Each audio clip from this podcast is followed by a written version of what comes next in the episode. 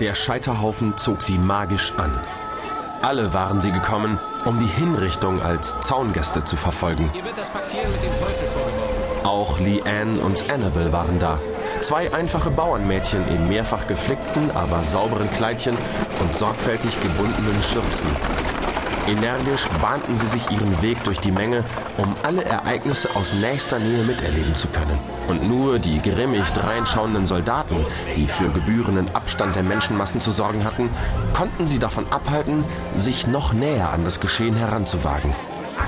Und nun, als sie wenige Meter vom Scheiterhaufen entfernt standen und auf die traurige, geschundene Person starrten, die hoch über ihnen, an einem Holzpfahl festgebunden auf ihr Ende wartete, da verschwand das Lächeln aus ihren Gesichtern und wich einer Mischung aus Faszination und Ehrfurcht. Eine einsame Fackel schwirrte durch die Luft und landete am Fuße des Scheiterhaufens, wo sie sofort das trockene Holz in Brand setzte. Rasend schnell stand alles in Flammen und die Luft begann zu flirren. Leanne konnte ihre Augen nicht von diesem Feuerball ablassen und bemerkte nicht einmal die Funken, die bis in die erste Reihe der Schaulustigen sprühten.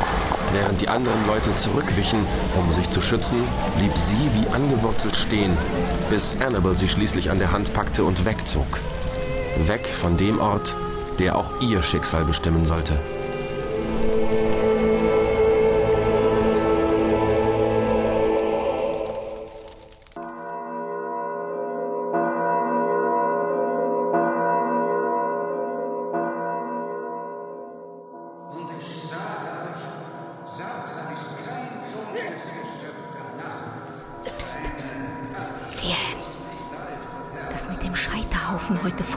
Will mir nicht mehr aus dem Kopf. Hast du das Gesicht des armen Mädchens gesehen? Sie war kaum älter als wir. Oh, ich finde das furchtbar. Ja, das ist das. Was mag ein Mensch so Schreckliches verbrochen haben, dass man ihn auf diese grausame Art und Weise bestraft? Dabei habe ich selbst noch niemals eine Hexe gesehen, außer denen, die sie in den Feuern verbrennen, aber auch nur aus der Ferne. Ist dir schon mal eine leibhaftige Hexe begegnet? Nein. Und doch scheint die ganze Stadt voll von ihnen zu sein. Ist das nicht merkwürdig? Wer soll das verstehen? Ich versuche nicht allzu viel darüber nachzudenken, sonst werde ich nur schwermütig. In Anbetracht dieser schrecklichen Schicksale können wir froh sein, dass es uns gut geht. Es ist wohl alles besser, als auf dem Scheiterhaufen zu enden. Still jetzt, ihr vermaledeiten Gören. Hört auf zu flüstern. Ich meine doch nur, wir haben uns, unsere Familien und viele gute Freunde. So gesehen ist das Leben doch wunderbar. Das Leben ist nicht wunderbar. Das Leben ist hart, ungerecht und grausam. Wie kannst du nur so unbeschwert sein bei all den furchtbaren Dingen, die um uns herum passieren? Mich macht das traurig. Was die Menschen sich gegenseitig antun, dafür können wir doch nichts. Du darfst das nicht zu nah an dich heranlassen. Mach es wie ich. Versuch immer, das Gute an den Dingen zu sehen. Dann erkennst du das Glück.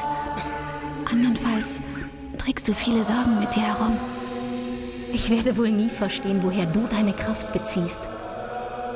Frag doch mal eine dieser angeblichen Hexen, ob sie noch irgendetwas Gutes an den Dingen finden. Wie viele von ihnen musst du noch brennen sehen, ehe du erkennst, dass es das Leben nicht gut meint mit uns einfachem Bauernvolk? Wer kann denn schon wissen, was diese armen Seelen verbrochen haben? Schließlich standen sie alle vor einem ehrbaren Gericht. Und wenn dort ihre Schuldigkeit für bewiesen befunden wurde, dann wird das wohl auch so sein. Bist so leichtgläubig, Liane.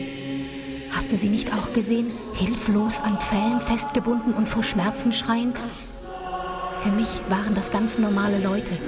Da war nichts Böses oder Bedrohliches zu erkennen. Was wäre, wenn sie eine von uns abholen würden? Annabelle, was redest du denn da? Wir sind doch keine Hexen. Und solange wir uns redlich benehmen, Vater und Mutter ehren und zu allen Menschen gut sein, dann wird auch niemand einen so schrecklichen Verdacht hegen. Wir sind doch nur zwei junge, brave Mädchen. Was kann uns beiden dann schon passieren?